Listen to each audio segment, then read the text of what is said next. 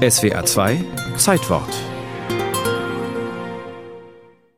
Ein schmales, dunkles Gesicht mit vollen Lippen, schwarzem Schnurrbart und mandelförmigen braunen Augen. Der hohe Turban wird von einem strahlend weißen Tuch umfasst. Ein stolz wirkender Nordafrikaner mit Namen Onis Jem Mahmoud. Diesen Krieger malte am 23. Juni 1916 der Berliner Kunstprofessor Hans Loschen in einem Kriegsgefangenenlager in Brandenburg.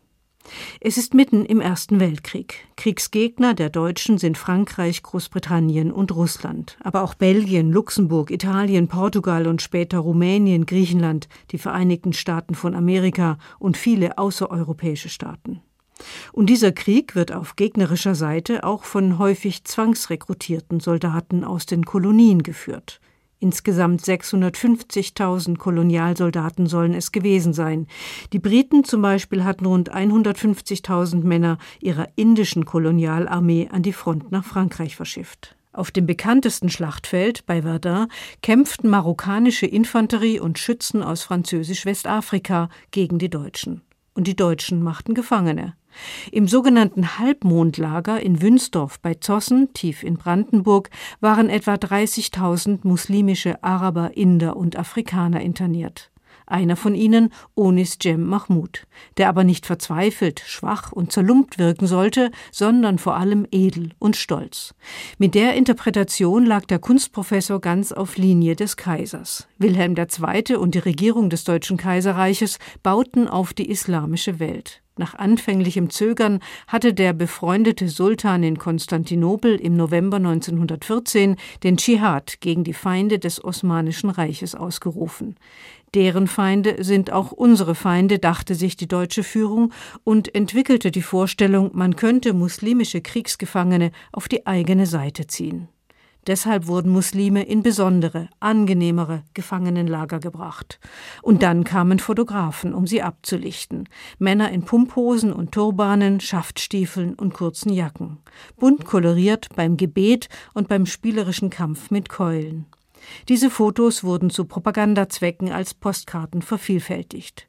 Besonders häufig waren die Ansichtskarten von der ersten Moschee auf deutschem Boden in Umlauf.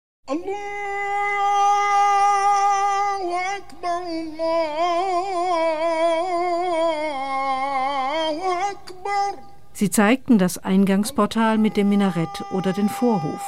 Im Sommer 1915 war die Holzmoschee zu Beginn des Ramadan eingeweiht worden. Und trotzdem, die meisten Gefangenen werden ähnlich empfunden haben wie dieser anonym gebliebene Araber, dessen Klagelied überliefert ist. Ich wurde zwischen zwei Bergen verwundet und begann zu weinen und zu klagen. Mein Blut floss in Strömen, mein ganzer Körper war besudelt. Ich freute mich, dass mich die Deutschen fortholten und dachte, ich käme nun nach Hause.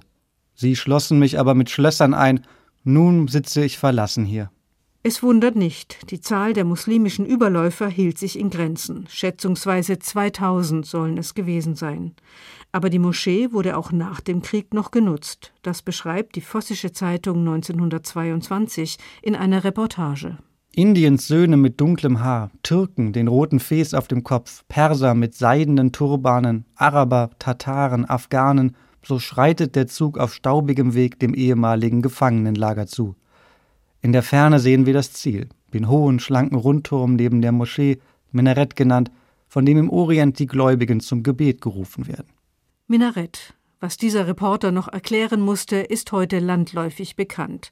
Ein wenig mehr gehört der Islam dann doch zu Deutschland, auch wenn die Holzmoschee samt Minarett mitten im ostdeutschen Brandenburg vier Jahre später schon wieder abgerissen wurde.